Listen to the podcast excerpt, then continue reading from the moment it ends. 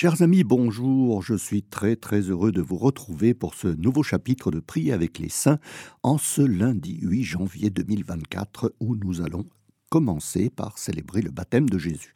Et je vous souhaite une très bonne année par l'occasion. Eh bien, le mois de janvier est très riche en saints, en fêtes, qui sont le prolongement des fêtes de Noël, sauf celle du baptême de Jésus. On le verra plus loin. Je vais donc vous parler de fêtes, mais aussi de coutumes et de traditions. Je vous en avais déjà expliqué le sens lors de la même émission en janvier l'année dernière, mais il n'est pas mauvais de rappeler certains passages ou de les répéter. Oh, J'y ai bien sûr fait des retouches, allongé des explications, j'ai ajouté quelques précisions, quelques anecdotes.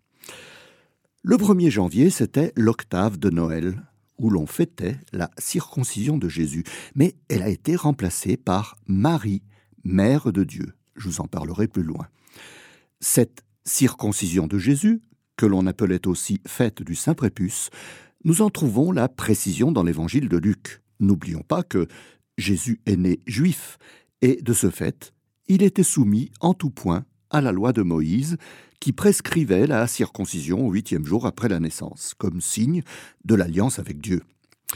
Mais les premiers chrétiens ne jugeaient pas indispensable cette marque physique pour sceller l'alliance avec Dieu. Jésus était venu créer une nouvelle alliance, et au concile de Jérusalem vers l'an 50, on dispensa les non-juifs devenus chrétiens de se faire circoncire. Puis, les actes des apôtres et les épîtres de Saint Paul montrent progressivement que la véritable circoncision est celle du cœur, qui consiste à se couper du passé pour s'ouvrir à une totale conversion dans la nouvelle foi chrétienne. Dans son épître aux Corinthiens, Saint Paul insiste sur le fait que la circoncision n'est rien, tout comme le fait de ne pas être circoncis, car, dit-il, ce qui compte, c'est de garder les commandements de Dieu. Il n'y a plus ni juif ni païen, mais un seul corps dans le Christ. Et il ajoute, c'est en lui que vous avez été circoncis, d'une circoncision qui n'est pas de main d'homme, par l'entier dépouillement de votre corps charnel. La circoncision fut abolie pour tous les chrétiens, mais la commémoration de celle de Jésus fut instituée en fête, en oubliant un peu que le jour de cette circoncision est celui où fut imposé à Jésus son nom. En 1968, Paul VI déplace la fête de Marie, Mère de Dieu, au 1er janvier, en la faisant coïncider avec la circoncision. Et en 1974, Paul VI, toujours, déplace la circoncision au 3 janvier, en insistant non plus sur la circoncision, mais sur le saint nom de Jésus. Oh, il est vrai que la légende et la tradition se sont rapidement emparées des conséquences de la circoncision de Jésus, sous prétexte que son prépuce, son cordon ombilical, ses dents de lait, ses larmes et même son sang versé sur la croix sont les parties de son corps qui ne sont pas montées avec lui au ciel à l'ascension, eh bien, l'incrédulité populaire a rapidement fait de ces parties du corps de véritables reliques pendant tout le Moyen Âge, comme si l'on avait pu conserver ces parties du corps dans le but d'une vénération future, alors qu'à la naissance de Jésus, il était parfaitement inconnu. Euh, il est impensable que Marie ou Joseph aient eu l'idée de conserver ces attributs pour en faire des reliques. Cela devenait du n'importe quoi, à tel point que Jean Calvin, le réformateur de Genève, s'est ouvertement moqué de cette pseudo-vénération, ce qu'il a fait dans son Traité des reliques, publié en 1543, où il ridiculise ce culte païen et le traite, le d'idolâtrie. Il y avait onze endroits différents où l'on vénérait le Saint Prépuce, donc onze différents prépuces, et parmi ceux-ci, trois sanctuaires célèbres, la basilique Saint-Jean de Latran à Rome, l'abbaye de Saint-Sauveur de Charroux, près de Poitiers, et l'église de Hildesheim, près de Hanovre, en Allemagne. Oh, il y avait aussi de nombreux sanctuaires où l'on vénérait le lait maternel de Marie. Ça devenait ridicule, et c'est pourquoi l'Église a substitué, un peu tardivement, il est vrai, le saint nom de Jésus à la circoncision pour oublier ce passé médiéval où la crédulité populaire faisait des ravages dans la piété et la foi. Alors, qui fêtons-nous aujourd'hui 8 janvier, le baptême de Jésus. Il était célébré le 13 janvier, mais depuis le Concile Vatican II, la célébration a été déplacée au dimanche qui suit l'Épiphanie, si celle-ci est célébrée le 6 janvier, ou alors si l'on ne fête pas l'épiphanie le 6 janvier, la fête du baptême du Christ est célébrée le lendemain du dimanche qui célèbre l'épiphanie. Eh bien, c'est le cas cette année. Jésus n'avait pas besoin d'être baptisé, comme le lui a fait remarquer Jean le Baptiste. Mais si Jésus a fait comme tout le monde et s'est fait baptiser par Jean, c'est pour nous montrer la voie à suivre dans la nouvelle alliance qu'il établira par sa mort et sa résurrection. On entre dans cette nouvelle alliance par le baptême, pratiqué par tous les chrétiens. Le baptême de Jésus est une théophanie de la Sainte Trinité. Je vous dirai plus loin le sens de ce mot à propos de l'épiphanie. C'est la manifestation publique de Dieu le Père, la voix que Jean le Baptiste entend, Dieu le Fils, en la personne de Jésus, et Dieu l'Esprit Saint, sous la forme de la colombe qui vient se poser au-dessus de Jésus. Jésus n'avait donc pas besoin du baptême de Jean, car il n'avait aucun péché à laver, ni aucune conversion à faire, comme le demandait le Baptiste. Mais tout ceci a un sens très profond. Le Jourdain était considéré comme la limite pour entrer en terre promise. Donc, plonger dans les eaux du Jourdain pour se purifier du péché signifiait aussi que le pécheur, converti, pouvait de nouveau entrer dans la terre promise, mais cette fois le paradis. Jésus, par son immersion dans le Jourdain, n'a pas à se purifier du péché, mais il préfigure la rédemption, en se chargeant de tous les péchés jetés symboliquement dans le Jourdain nous libérer définitivement du poids du péché. Par le baptême, dont Jésus nous montre l'exemple à suivre, nous sommes libérés de la faute originelle et par la future rédemption de Jésus qui mourra sur la croix, chargé de tous nos péchés, nous pourrons entrer, lavés de nos péchés, dans la nouvelle terre promise, la vie éternelle. On a longtemps discuté sur le lieu où Jean le Baptiste pratiquait le baptême. Jean n'a pas choisi un lieu au hasard, mais certainement un endroit chargé de grandes valeurs symboliques.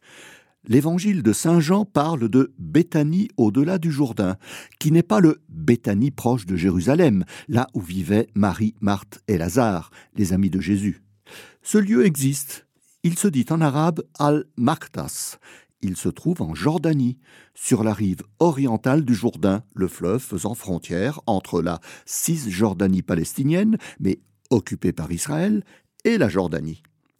Mais selon la tradition juive, il y a un autre endroit sur la rive occidentale, cette fois du Jourdain, faisant face à Al-Maktas. C'est Kars al-Yahoud, tout aussi important que Al-Maktas, parce que c'est par ces endroits que les Hébreux, de retour d'Égypte, serait entré en terre promise, Jéricho n'étant pas très loin, et le Jourdain, à cet endroit, n'est qu'une petite rivière facilement franchissable, à son embouchure au nord de la mer Morte.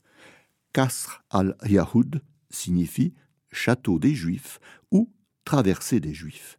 Or, toute cette région avait été annexée par Israël à l'issue de la guerre des six jours en 1967. Les habitants avaient été évacués et tout le site a été miné pour éviter le passage d'éventuels terroristes en Israël. Les pèlerinages sur les lieux ont été supprimés et Israël avait promis de restaurer tout le site pour le jubilé de l'an 2000. Mais de nouvelles tensions avec les Palestiniens stoppèrent le projet.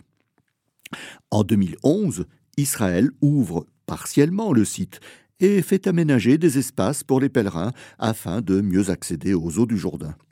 En 2019, tout le site a été déminé et mis sous la protection de la direction de la nature et des parcs d'Israël. Voilà, chers amis, pour l'anecdote et la petite histoire.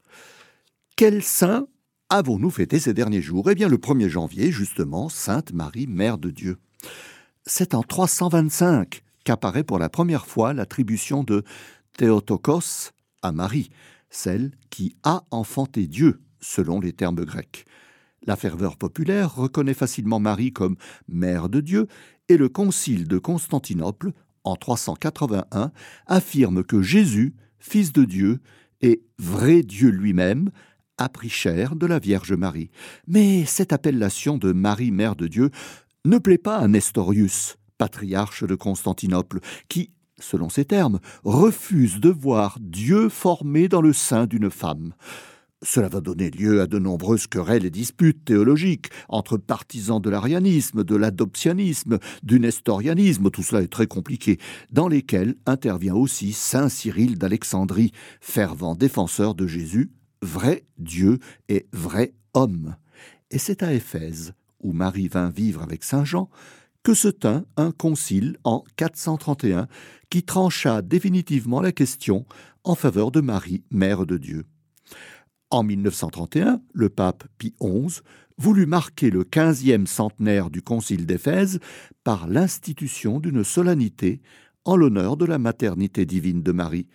Elle est fixée au 11 octobre, mais en 1968, Saint Paul VI déplace la fête au 1er janvier et institue aussi la Journée mondiale pour la paix. La fête de la circoncision et du très saint nom de Jésus est déplacé au 3 janvier et tout le mois de janvier est consacré au Saint Nom de Jésus. 3 janvier donc, très saint nom de Jésus, et c'est aussi Sainte Geneviève, décédée en janvier 512, une jeune fille qui était l'amie de la reine Sainte Clotilde et du roi Clovis, et qui montra un grand courage pour résister à l'avancée des Huns qui menaçaient Lutèce en 451. Contrairement à la légende, Geneviève ne rencontra jamais Attila, mais elle organisa une résistance avec les femmes de Paris, au point qu'elle est devenue la sainte patronne de la gendarmerie française. Elle est aussi une préfiguration du combat féministe lorsqu'elle rassembla les femmes pour s'opposer à Attila. Elle disait Que les hommes fuient s'ils veulent. S'ils ne sont pas capables de se battre, nous, les femmes, nous prierons Dieu tant et tant qu'il entendra nos supplications. C'est aussi la fête d'une autre sainte Geneviève, sainte Geneviève de Loquefray, une sainte bretonne du Xe siècle, qui est invoquée pour tous les problèmes gynécologiques féminins. Sainte Janvier, une autre sainte Geneviève, sainte Geneviève Torres Morales, décédée le 5 janvier 1956. C'est une religieuse espagnole qui fonda les Sœurs angéliques pour s'occuper des personnes seules. Canonisée en 2003, elle est invoquée contre la dépression, la solitude et le manque de foi. 6 janvier, eh bien, nous y voici, Épiphanie du Seigneur. Elle est fêtée ce jour dans de nombreux pays comme l'Italie, l'Espagne et, curieusement, la Suède, pays à majorité protestant, et dans les cantons suisses d'Uri, Schwyz et au Tessin. Ailleurs, la fête est fixée au deuxième dimanche après Noël, et ceci depuis 1971. Le terme vient du grec pluriel epiphaneia, qui signifie plusieurs manifestations et apparitions, et qui vient du mot grec epiphanes et de son adjectif epiphanios, qui signifie illustre, qui brille, qui est manifeste et éclatant. L'allongement du jour devient très évident à partir du 6 janvier. C'est pourquoi les anciens Grecs célébraient pendant cette période les fêtes de la lumière en l'honneur des douze épiphanes, les douze divinités de l'Olympe qui se sont manifestées aux hommes, d'où leur nom. Ces fêtes étaient célébrées dans la Rome antique au moment des Saturnales, qui se situaient aux alentours du solstice d'hiver, et l'on célébrait ensuite les douze épiphanes jusqu'aux alentours du 6 janvier, le tout étant consacré au retour de la lumière du soleil que l'on appelait Épiphanie du soleil. Cette Épiphanie de la lumière a été reprise par les premiers chrétiens pour la transformer en théophanie, la manifestation de Dieu en la personne de Jésus, la lumière par excellence. Le terme vient aussi du grec théophania, qui signifie manifestation de Dieu, terme forgé sur le grec théos, Dieu, et phainestai, se montrer. Chez les Grecs anciens, la théophanie était une fête durant laquelle on sortait des temples toutes les statues des dieux pour les montrer, surtout dans le sanctuaire de Delphoi, Delphes, au nord-ouest d'Athènes. Ainsi, la théophanie chrétienne reprend les trois manifestations de Dieu au monde que sont la nativité, l'adoration des mages et le baptême de Jésus on y a aussi ajouté les noces de Cana, la multiplication des pains et le buisson ardent duquel Dieu a parlé à Moïse. Pendant les premiers siècles, ces trois manifestations étaient célébrées le même jour, et c'est un des pères de l'Église, l'archevêque de Chypre, saint Épiphane de Salamine, qui, dans son ouvrage contre les hérésies, le Panarion, écrit vers 377, fixe au 6 janvier la théophanie, incluant la nativité, bien que l'empereur Constantin ait fixé Noël au 25 décembre depuis l'année 336. À partir du début du 5e siècle, Saint Épiphane, étant décédé dans un naufrage en mai 403, eh bien, on abandonna la célébration de la Nativité au 6 janvier.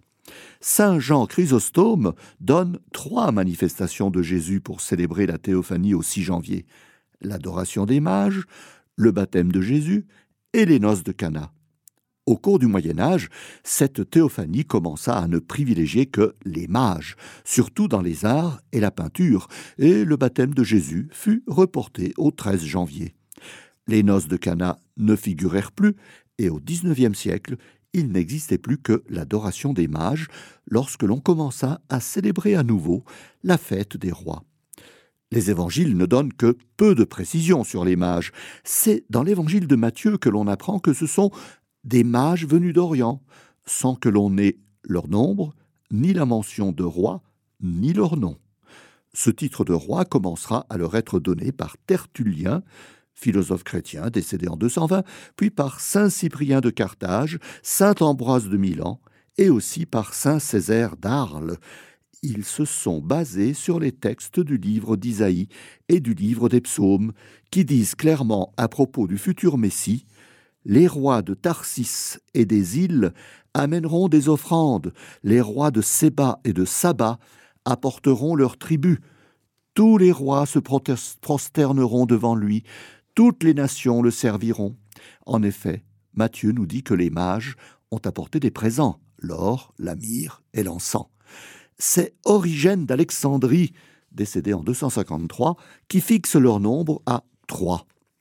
Quant au nom des rois, eh bien, il faut attendre le 8e siècle pour qu'on en ait la mention dans un texte latin qui est la traduction d'un texte grec du 5e siècle, Exerta Latina Barbari, extrait latin d'un barbare.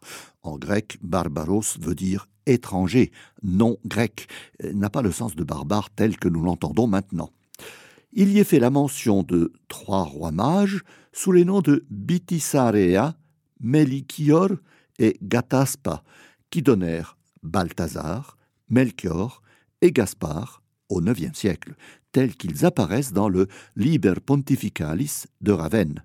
Mais on les nomme dans l'ordre Gaspard, en grec Caspar, Melchior et Balthazar, pour que leurs initiales correspondent à la phrase Christus mansionem benedicat, que le Christ bénisse la demeure.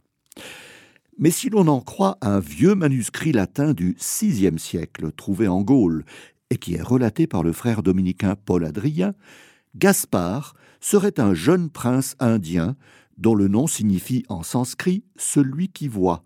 Il offre l'encens, symbole de la divinité. Balthazar serait un homme plus âgé et au teint basané qui viendrait d'Afrique et dont le nom signifie en acadien, langue de Mésopotamie, Dieu protège le roi. Il offre la myrrhe, symbole du don de soi. Et Melchior serait un homme âgé qui viendrait de Perse et dont le nom en hébreu signifie Melech, roi, et or, la lumière. Il offre l'or, symbole de la royauté. Ces trois personnages représentent les trois continents connus à l'époque, donc le monde entier qui vient adorer Jésus. La tradition veut que leur corps ait été retrouvé par Sainte Hélène vers 330. Elle les fit transporter à Constantinople, puis, en 345, transférés à Milan par l'évêque Saint-Eustorge. Ils y restèrent jusqu'à la prise de Milan par l'empereur Frédéric Barberousse en 1162. C'est alors que l'archevêque de Cologne, Reinald von Dassel, les fit venir dans sa cathédrale en 1164. En 1220, Nicolas de Verdun réalisa une triple chasse pour contenir les reliques, chasse que l'on peut voir actuellement derrière le maître-autel de la cathédrale de Cologne. On les appela ainsi les trois rois de Cologne, ville qui devint un important centre de pèlerinage, et l'Église les reconnut comme saints sans les canoniser officiellement, car ils ont été les premiers païens à reconnaître le Christ comme Messie et Dieu. Eh bien, avant de continuer avec quelques traditions liées à l'Épiphanie, écoutons le Ave Maria Gratia Plena Dominus Tecum Virgo Serena, interprété par un groupe anglais style antico, et c'est une mélodie de Josquin des Prés qui date du XVIe siècle.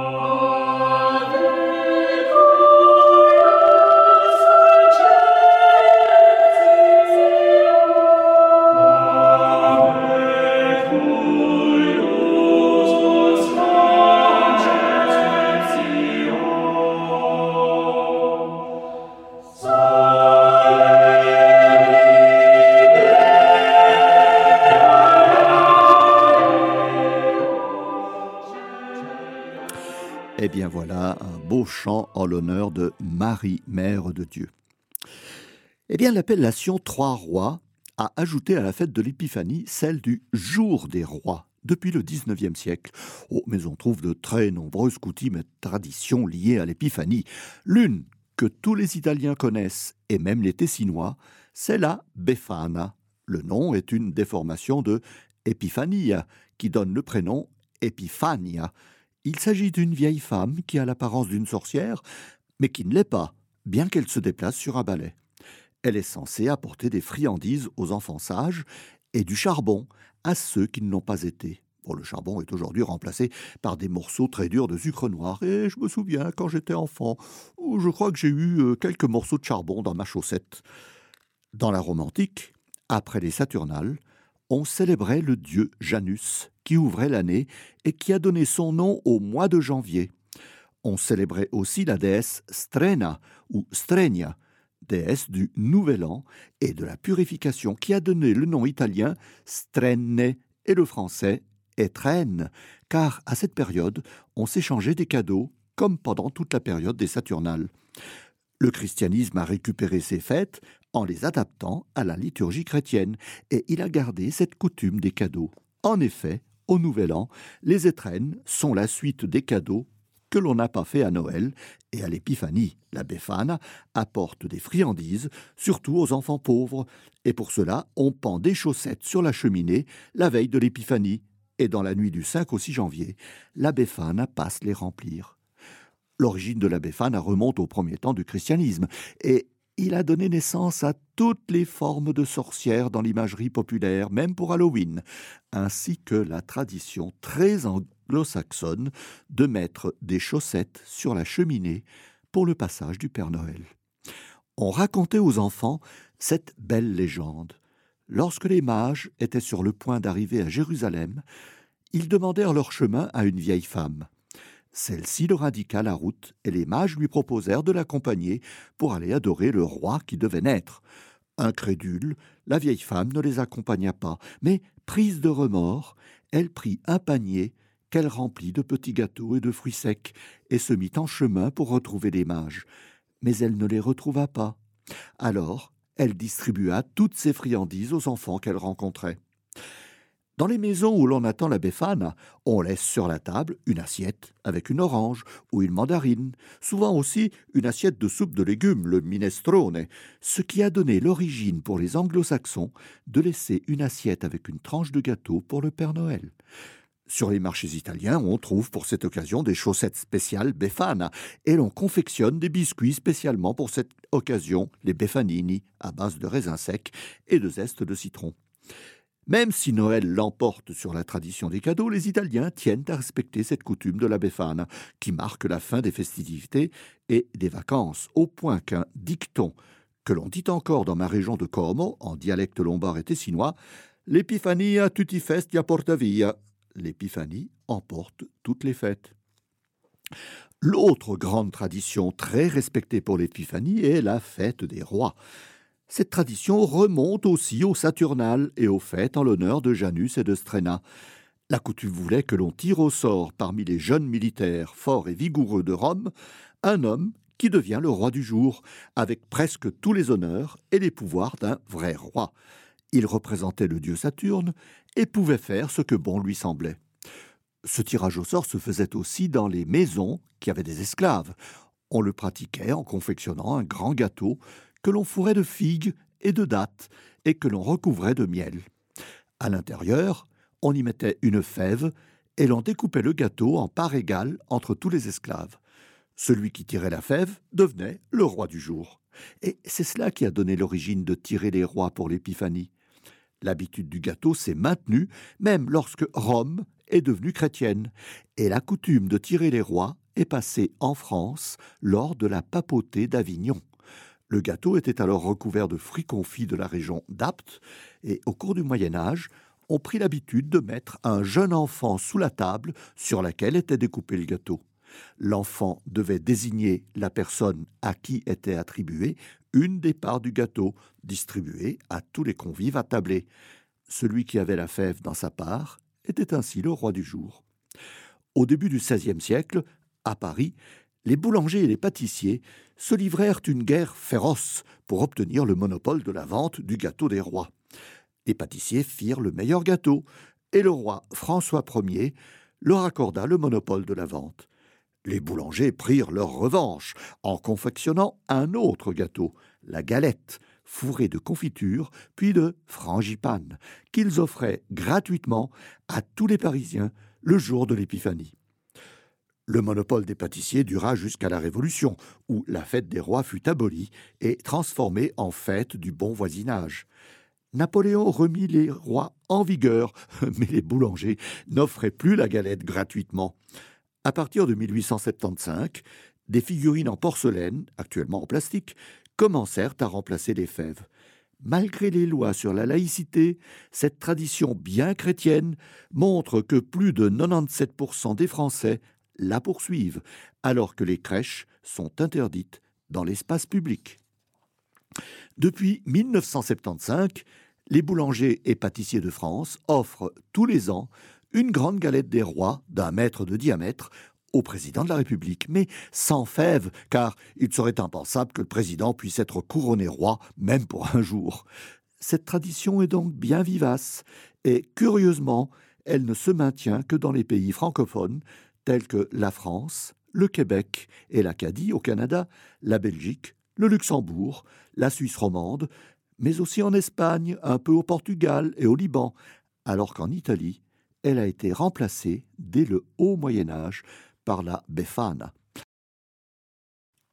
La tradition veut qu'après la lecture de l'Évangile, à la messe de l'Épiphanie, le diacre chante les Calendae, d'après l'usage de la Rome antique, où le pontife suprême annonçait le premier jour du mois, le jour des calendes, les fêtes à venir pour le mois. Ainsi, le diacre chante les jours des fêtes mobiles pour toute l'année. Oh, rassurez-vous, je ne vais pas vous les chanter, je ne veux pas vous faire fuir en criant à l'épouvante. Pour cette année 2024, mercredi 14 février, les cendres et le début du carême, qui nous mènera à Pâques le 31 mars, à l'Ascension le jeudi 9 mai, à la Pentecôte, le dimanche 19 mai, la fête du corps et du sang du Christ, la fête Dieu, le jeudi 30 mai ou le dimanche suivant, le 2 juin, et le début de l'Avent, le dimanche 1er décembre. une autre tradition dans l'Église orthodoxe russe et arménienne. Le 19 janvier, on fête la théophanie, selon le calendrier julien. Les Arméniens fêtaient aussi Noël de même jour, mais il a été reporté au 6 janvier. En Russie, une étrange coutume veut que le 19 janvier, des hommes creusent un trou dans la glace pour plonger dans les eaux glacées. Quelle horreur Rappelant ainsi le baptême du Christ. Cette coutume porte le nom de bain de la théophanie ou Jordan, qui rappelle bien le baptême de Jésus dans le Jourdain. À la fin de la divine liturgie, on procède à la bénédiction de l'eau. Eh bien, vous voyez donc comme épiphanie, théophanie et baptême de Jésus sont étroitement liés dans cette manifestation de Dieu à l'humanité. Passons au 7 janvier, Saint Raymond de Peñafort, 7 janvier 1275, jour de sa mort, un saint mort centenaire à Barcelone, fête très rare pour l'époque. Oh, c'est un dominicain qui devient docteur en droit, professeur de philosophie et maître général de l'ordre dominicain de 1238 à 1240. Le pape Grégoire IX le fait venir à Rome en 1230 pour le charger de rassembler tous les documents et écrits des papes et des autorités de l'Église. Ils deviennent les Decretales Gregori en 1234. Ces décrétales seront ajoutés au décret de Gatien de 1150, qui sont plus de 3800 textes, décrets, lois, décisions conciliaires. Et en 1582, le pape Grégoire XIII fera publier l'ensemble sous l'appellation Corpus Iuri Canonici. C'est le premier code de droit canonique qui restera en vigueur jusqu'en 1917, date de la publication du code de droit canonique actuel. Une belle légende entoure la figure de Saint Raymond Peñafort.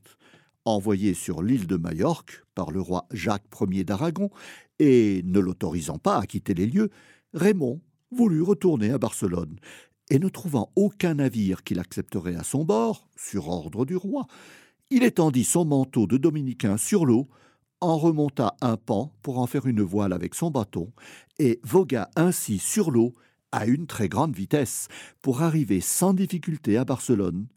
Cette légende fit de Saint Raymond de Peñafort le saint patron des véliplanchistes. Et c'est aussi Saint Valentinien, décédé en 548, un saint suisse. Il fut évêque de Coire et se montra très généreux envers les pauvres et les nécessiteux. Il paya des rançons pour le rachat des prisonniers et des esclaves, et il est invoqué pour les besoins d'argent. Eh bien, par les temps qui courent, chers amis, invoquons-le. Quels sont les saints importants à venir pour ce mois de janvier? 9 janvier, bienheureuse Pauline Marie Jaricot, décédée le 9 janvier 1862. Oh, c'est une grande figure lyonnaise qui fonda en 1822 l'œuvre pontificale pour la propagation de la foi. C'est une œuvre qui vient en aide aux prêtres et aux religieux missionnaires dans les régions où la foi est vacillante. Elle a aussi fondé le Rosaire vivant en 1830. Très malade du cœur, elle fut guérie en 1841 sur la tombe de Sainte Philomène à Mugnano del Cardinale, non loin d'Avellino, dans la région de Naples. Elle est reçue par le pape Grégoire XVI, qui l'encouragea à poursuivre son œuvre. Elle fut admirée aussi par le curé d'Ars, à cause de sa foi en Sainte Philomène. Mais Pauline mourut dans la misère et l'indifférence générale, spoliée de son œuvre et déconsidérée. Elle a été béatifiée le 22 mai 2022 à Lyon par le cardinal Luis Antonio Tagle. 10 janvier, bienheureux pape Grégoire X, décédé le 10 janvier 1276. Eh bien, celles et ceux qui ont écouté la première émission de Chemin de foi parcours d'histoire, qui s'appelait Le Conclave de Viterbe, se souviendront de l'histoire de ce pape élu à Viterbe après un conclave de trois ans ami de saint Thomas d'Aquin, et qui est venu consacrer la cathédrale de Lausanne le 22 octobre 1275 en présence de l'empereur Rodolphe Ier de Habsbourg. Eh bien, réécoutez cette émission en podcast sur notre site pour en savoir davantage et pour éveiller votre curiosité, je vous dirai qu'il a été indirectement à l'origine de la naissance de la Suisse. 14 janvier c'est la vénérable Anne de Guigné.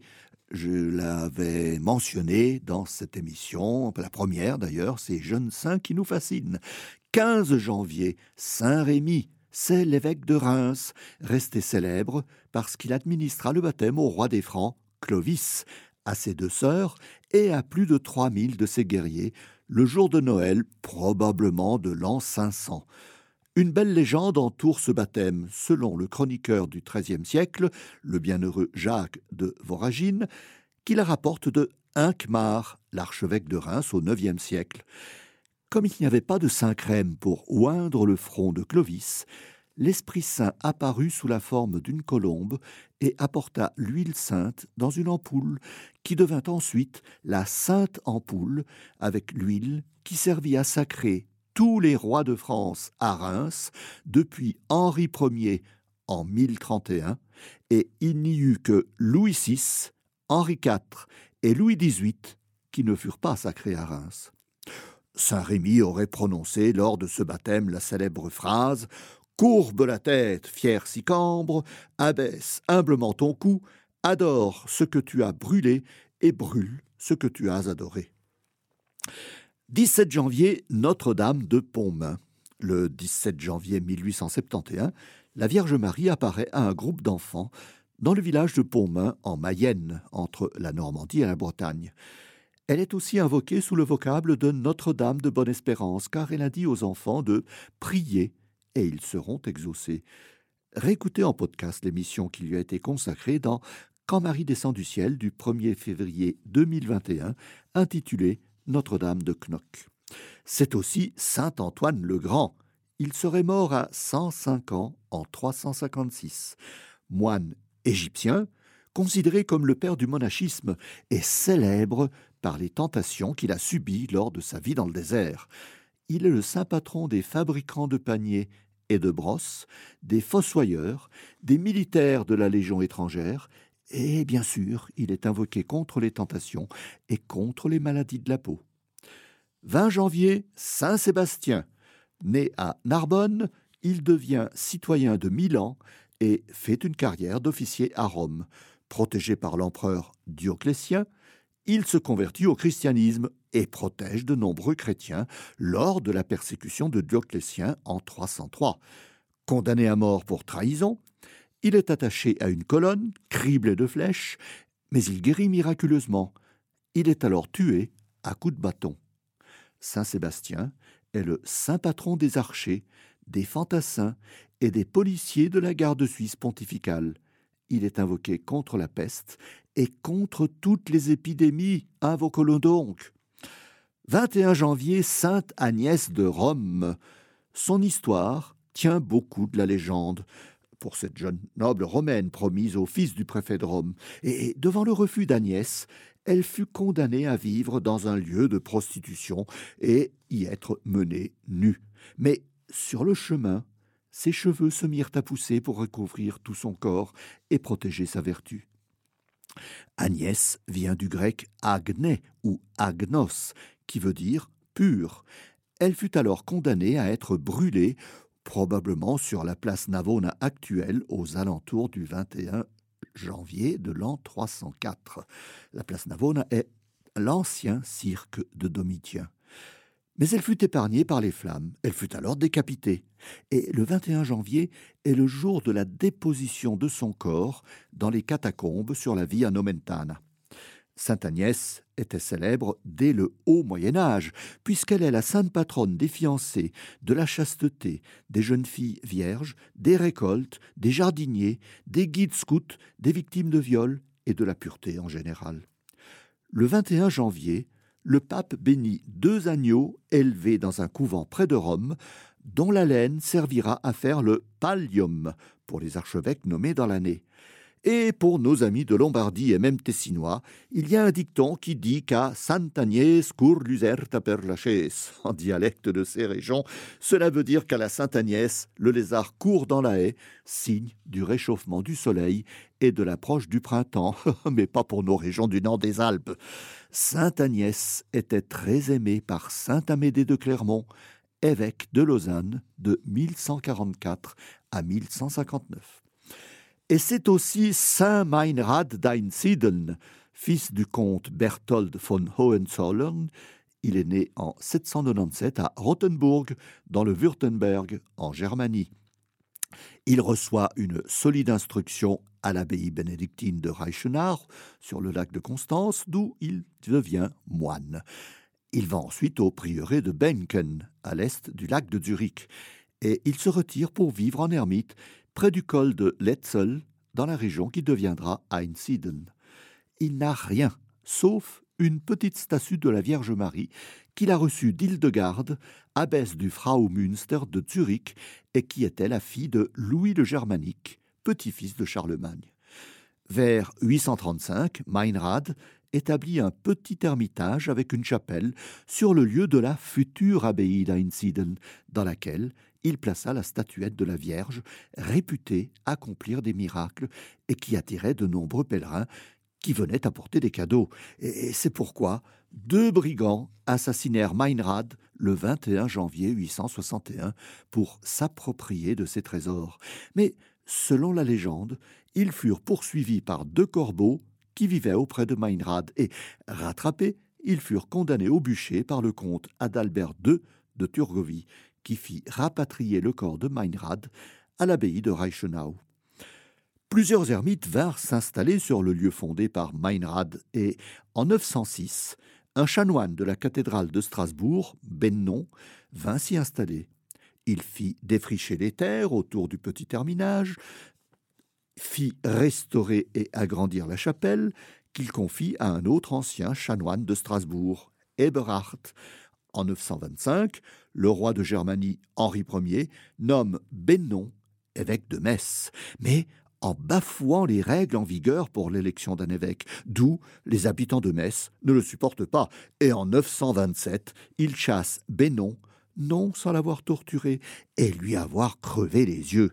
Bennon revient à l'ermitage de la sombre montagne, que l'on nommait ainsi à l'époque, et confie en 934 à Eberhard la tâche d'édifier un nouveau monastère dont il devient le premier abbé, Saint Évrard d'Einsiedeln, fêté le 14 août. Bénon meurt le 3 août 940. Oh, il est considéré comme vénérable par l'Église, bien que certains lui reconnaissent le rang de bienheureux. Meinrad, lui, est canonisé par le pape Benoît IX en 1039 et le 6 octobre de cette année 1039, l'abbé Bernon de Reichenau fit transférer les reliques de Saint Meinrad à Einsiedeln.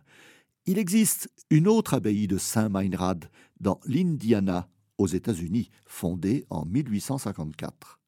Et à l'entrée de l'abbaye d'Einsiedeln, sur la droite se trouve la tombe d'un autre Meinrad, frère Meinrad Eugster, décédé en 1925, et pour lequel un procès en béatification est ouvert.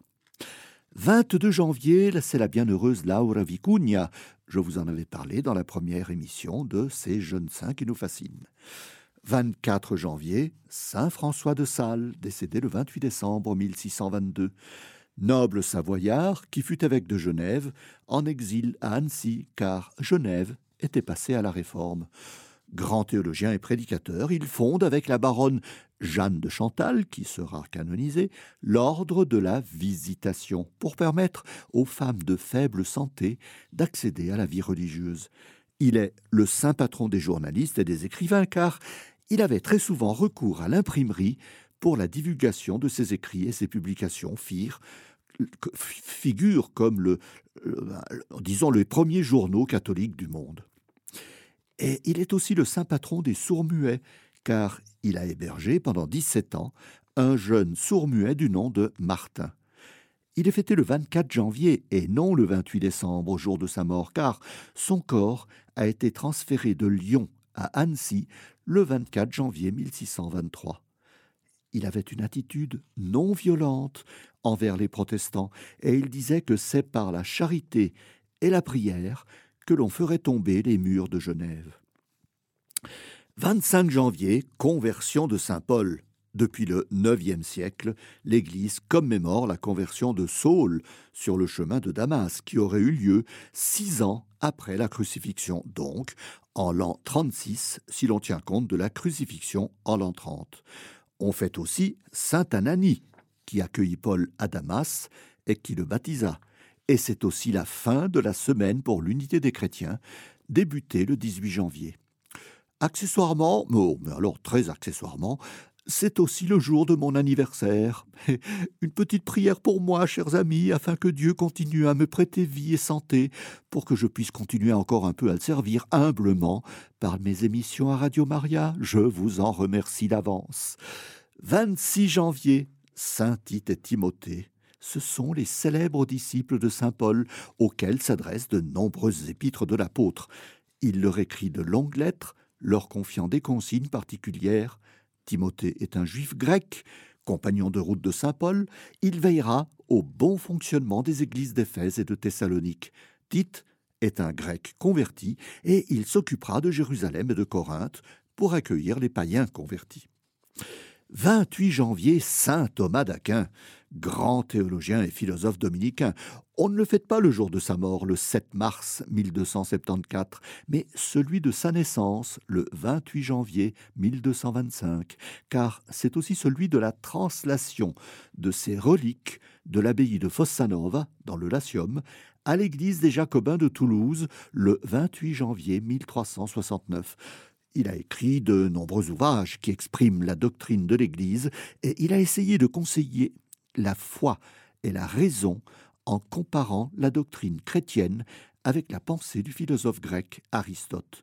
Pour saint Thomas, la philosophie est la servante de la théologie et les deux matières collaborent à rendre la recherche et la connaissance de la vérité un chemin de béatitude. Réécoutez l'émission qui lui a été consacrée dans Chemin de foi, parcours d'histoire.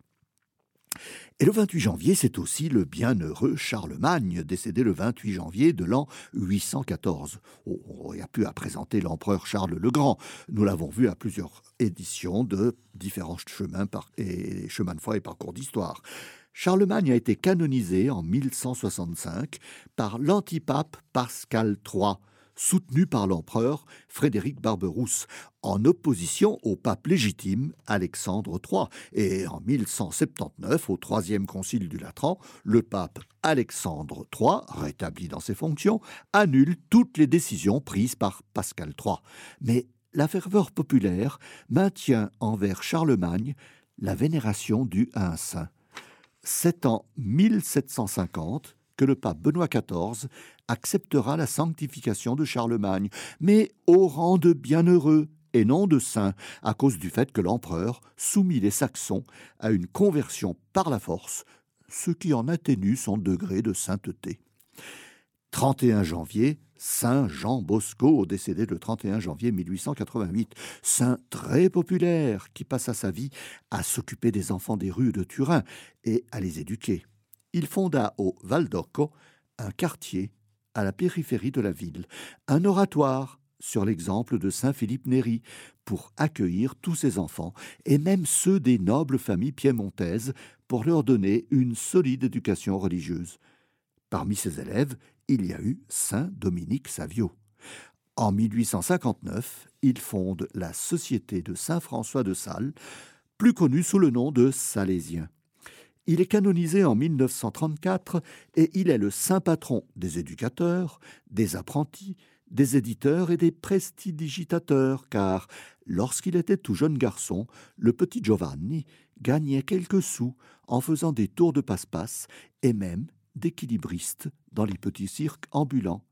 Et terminons ce mois de janvier avec Sainte Zèbe, un saint presque suisse, puisque, venu d'Irlande comme pèlerin, il devint moine bénédictin au monastère de Saint-Gall, donc en Suisse. Mais désireux de mener une vie d'ermite, il demanda à quitter le monastère et se retira sur le mont Saint-Victor près de Rangweil, dans la région du Vorarlberg, en Autriche, qui est au sud-est du lac de Constance. Fin janvier 884, il fut assassiné à coups de faux par un paysan qui ne supportait pas que combatte l'athéisme. Et il est justement invoqué pour la conversion de tous les athées. Eh bien voilà, chers amis, je vous donne rendez-vous pour un prochain Priez avec les saints. Je vous souhaite une excellente journée.